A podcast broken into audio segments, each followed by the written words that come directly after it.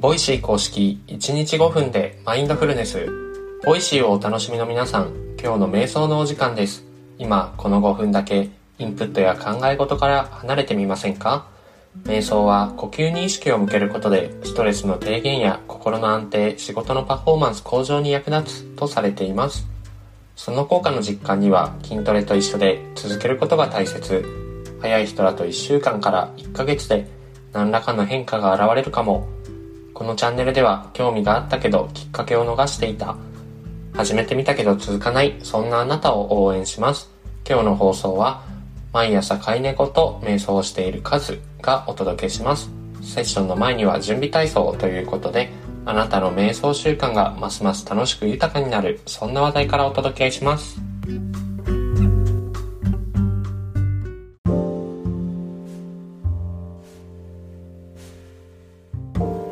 今日は無意識な行動家事や日頃のルーティンに意識を向けるだけでも瞑想になると題して先週7月4日土曜日の放送でもご紹介した精神科医の前奏川野大衆さんの著書「ズボラ瞑想」から普段の行動が何でも瞑想になる可能性があるということについてご紹介したいと思います。川野さんは著書の中で次のように述べています。あらゆる瞑想のポイントは自分が普段やっていることにあえて意識を向けてみること。ただ歩くだけ歯磨きをするだけ掃除や洗濯をするだけでもこれは瞑想だと思って意識を集中させることができれば立派な瞑想になります。と述べています。ということを考えると私たちの身の回りにはたくさんの瞑想をするチャンスがあるっていうことですね。例えば川野さんは卵かけご飯の卵を溶く動作を瞑想代わりにしているようでして卵をちょうどいい力で丁寧に溶いてそれ以外のことは何も考えずに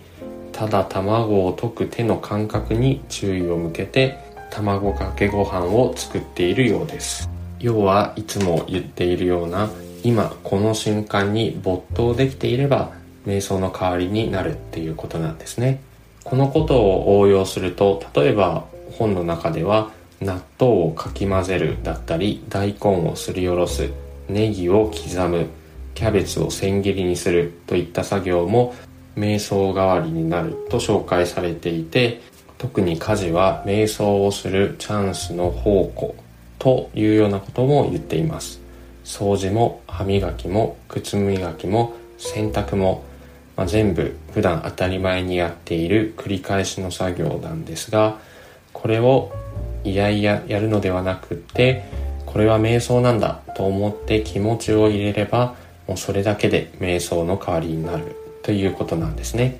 ということで私たちの身の回りには実は瞑想をするチャンス機会っていうのはたくさんあるっていうことが分かったかと思います。なかなか瞑想をする時間が取れないという人もトイレに行って手を洗ったり歯磨きをするっていうのは毎日あることだと思うので例えばトイレに行って手を洗う時は手を洗う感覚手の感覚に集中してみたりだとか歯磨きをしている数分間は歯ブラシが歯に当たっている感覚に集中してみるだとかわざわざ瞑想をする時間を作らなくても瞑想をするチャンスはきっとあると思うので忙しい時はそんな日常生活でも集中できそうなことに意識を向けてみたらいいと思います。ということで今日は日常生活の中にも瞑想をするチャンスっていうのはたくさんあるよというお話でした。それではセッションに入っていきましょう落ち着ける静かな空間で椅子に座るか床に足を組むかしてお待ちください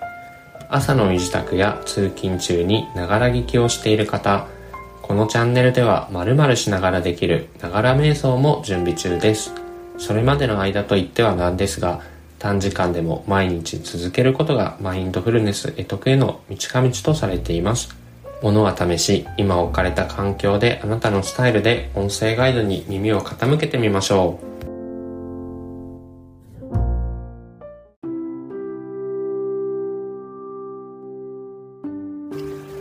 楽に座り、姿勢を整えます椅子に浅く腰掛け両足の裏をしっかり床につけます床で足を組むなど直に座っている場合も重心を床に預けます。背筋を伸ばし頭を軽く持ち上げその他の余計な力を抜いていきましょう。肩の力が抜けきらない場合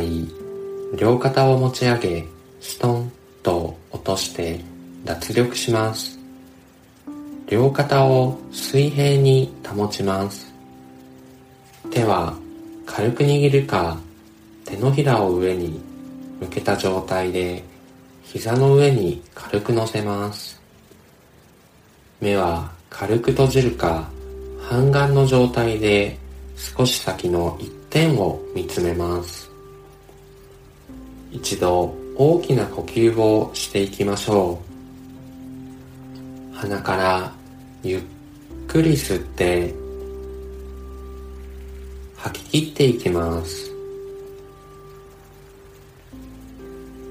フレッシュな空気が体の中を満たし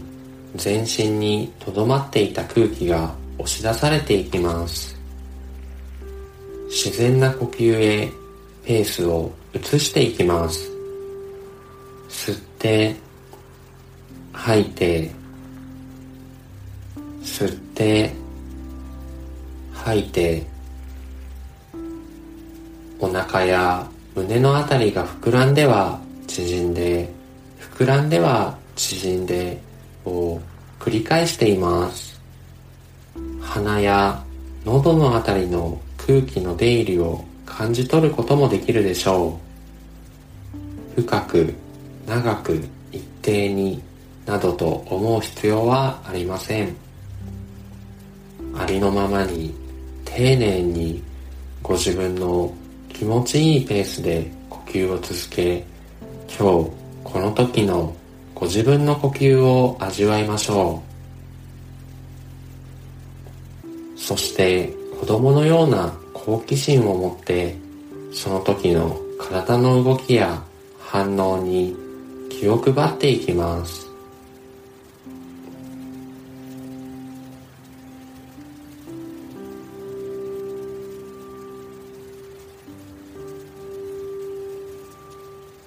呼吸を送り込むたびに体が緩んで緊張や凝りがほぐれていきます。胸お腹背中腰回り右手左手右足左足。一つ一つ意識を向け凝りや詰まりを感じるところがあれば風船を膨らませるようなイメージでより丁寧に空気を送り込んでみましょう。この時間のこの時にしかない呼吸に意識を向けることで今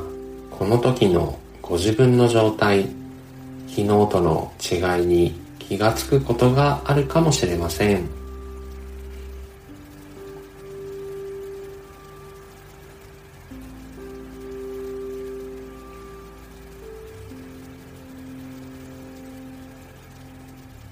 考え事が浮かんだり呼吸や体の動き以外のことに意識が向いてくることもあるでしょう。その時はいい悪いといった評価をせずご自分のその状態にただ気づいて受け入れていきます。そして少しずつ呼吸に意識を戻していきましょう。雑念が浮かんだらそのことに気づいて再び呼吸に帰っていく。呼吸は船の怒りのように戻る場所を示してくれています。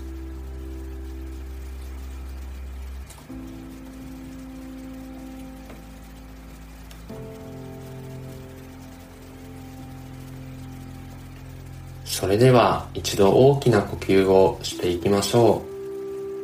鼻からゆっくり吸って吐き切っていきます。ご自分のペースで少しずつ目を開けて外の明かりを感じます。手先指先足先から軽く動かしご自分の意識から外の世界に戻ってきます。お疲れ様でした。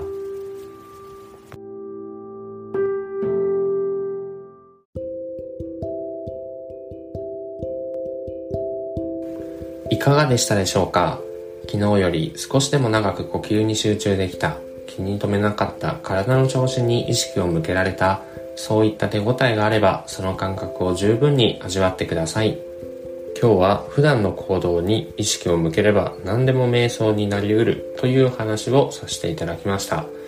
特に忙しい人ほど瞑想をする時間っていうのはなかなか作れないと思います。でも忙しい人ほど色々と考え事があったりと脳が疲れている状態にあると思うので、ぜひ普段の行動から瞑想になるものを見つけて意識を向けてほしいなと思っています。ということで今日の放送はここまでです。このチャンネルは冒頭のワントピックと音声ガイドによる瞑想という構成で毎日放送しています。パーソナリティはカズとマユ、カイが日替わりで担当3人とも1人のマインドフルネスラバーとしてリスナーの皆さんと瞑想を習慣化していくことに静かに心を燃やしています。気に入っていただけたらチャンネルフォロー、コメント、SNS でシェアいただけると嬉しいです。この時間を持てたことに感謝し、この後の時間が穏やかで満ち足りたものになりますように。今日の担当はカズでした。明日の眉の放送もお楽しみに。それでは。